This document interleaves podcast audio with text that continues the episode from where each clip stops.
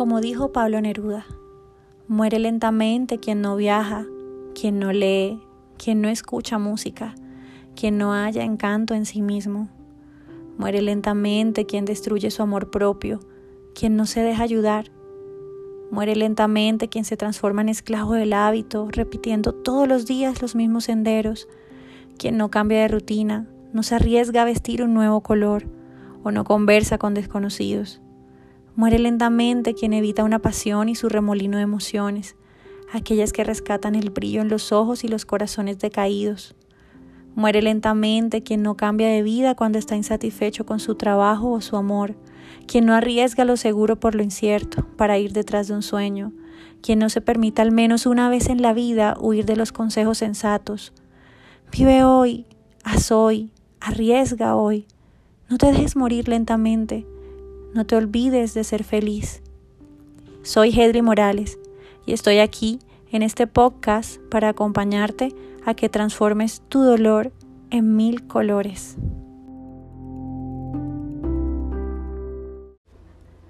Hola, hola, ¿cómo están? Bienvenidos nuevamente a otro episodio más de Duelo de Mil Colores.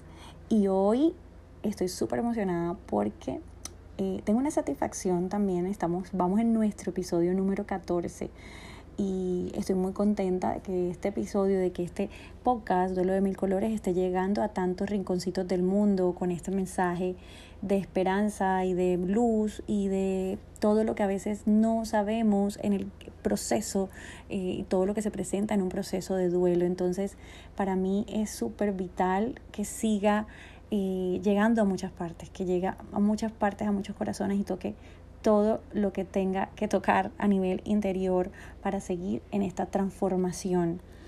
Y hoy les traigo un, miren, un tema que desde hace rato la verdad había querido venir a traerles acá y es precisamente esas emociones incómodas que se transitan en el mes de diciembre a todas las personas que hemos pasado y que hemos vivido las pérdidas de seres queridos. ¿Por qué? Porque la Navidad es posiblemente precisamente la época del año con mayor carga emocional para las personas que hemos pasado por pérdidas, ¿cierto? Y es que las emociones que despierta la Navidad y el cambio de año pueden ser muchas veces contradictorias, porque obviamente no sientes lo mismo que otras personas están sintiendo porque no correspondemos a veces de la misma manera a ese, digamos, cuando nos dicen, ah, feliz Navidad, feliz año, y tú dices como, Dios mío, o sea, te sientes incómodo porque lo único que sientes en esos momentos es infelicidad. Entonces, obviamente, escuchar la palabra felicidad no cabe en tu cabeza en esos momentos porque tienes vivo el recuerdo de esa persona que ya no está y que tanto extrañas. Y más para estas fechas, lo cual es normal. Entonces, Hoy no sé si sea tu primer diciembre sin ese ser querido, o si apenas te estás acostumbrando a vivir esa fecha sin ese ser querido, o si ya llevas varios años sin ellos, como en mi caso. Es el octavo de diciembre sin mi papá, el cuarto de diciembre sin mi mamá. Y aunque logré sanar mi duelo, esta fecha me sigue moviendo la tripa. Porque obviamente soy humana, porque pueden pasar mil años y ellos para mí nunca van a dejar de ser mis papás, mis primeros amores. Los amo todos los días y los extraño todos los días pero desde el amor. Por eso entiendo perfectamente hoy cómo te sientes y qué emociones te están acompañando en estas fechas. Sé que eh, puedes estar experimentando rabia, frustración, culpa, incertidumbre, soledad. Miren, son tantas emociones que transitamos, pero déjame decirte una cosa. Todas y absolutamente todas esas emociones son válidas. Y sí, tal vez en este momento sientas que se detiene todo tu mundo, que no sientes piso, como si se hubiese congelado el tiempo y no entiendes cómo todo tu alrededor parece que siguiera igual, ¿cierto? Te sientes y te enoja que otros estén celebrando con sus seres queridos mientras tú no. No soportas las risas, las luces, la música, sientes que es demasiada estimulación para ti y eso te incomoda. Estoy seguro que eh, muchos están pasando por estas eh, emociones. Así que lo único que te puedo decir en estos momentos es date espacio para expresar tus emociones, para sentirlo todo con compasión. Si lo necesitas, llora. Si lo necesitas, escribe. Si lo necesitas, habla. O haz aquello que simplemente funcione para ti. Que si necesitas hablar con una persona que te pueda llevar, ayudar y acompañar en este proceso, hazlo. Miren, hay algo que a mí me ayudó muchísimo en mi primera Navidad sin mi papá, que fue mi primera pérdida. Y es ayudar a alguien más. Mi papá había muerto de cáncer, así que yo tomé la decisión de ir a una fundación donde habían personas con cáncer. Y simplemente quise estar más cerca de ellos y sentir que era como la forma de estar cerca de mi papá. Simplemente eso fue como lo que me nació en esos momentos. Entonces, eh, yo digo que sí, por alguno de mis sueños es trabajar con personas en cuidados paliativos. Entonces, eso de hacer algo amable por otra persona te ayuda a mejorar tu percepción de las fiestas y nos sentimos muchísimo mejor con nosotros mismos. Era tal vez a veces, por ejemplo, en mi caso, era la, tal vez la forma de ir sanando a través de otras personas, lo cual para mí fue una estrategia que pues me funcionó.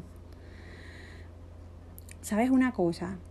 Hoy te quiero decir, de verdad, de lo más profundo de mi corazón y a través de, este, de la voz de este podcast, que sé que llega a muchos rincones eh, a nivel mundial, que me parece genial. Y es que honro el proceso en el que estás. Porque yo también pasé por ahí. Y entiendo que cuesta un montón comprender y asimilar lo que te sucede.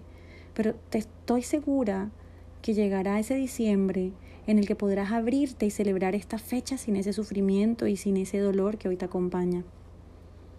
Nadie, absolutamente nadie nos enseña cómo pasar la fiesta sin un ser querido. No te lo enseñan. Ojalá estuviera dentro de la la parte de educación que nos dan y nos inculcan desde pequeños, ¿cierto? Sin embargo, nos puede ayudar el saber que el duelo es como ese mar. Algunas veces está en calma, ¿cierto? Y otras hay demasiado movimiento en ese mar. Pero con el tiempo vamos aprendiendo a nadar y a surfear. Y sabemos que si bien puede haber momentos de mucho movimiento, con el tiempo siempre, absolutamente siempre, ten la certeza que volverá a estar en calma, si así lo eliges.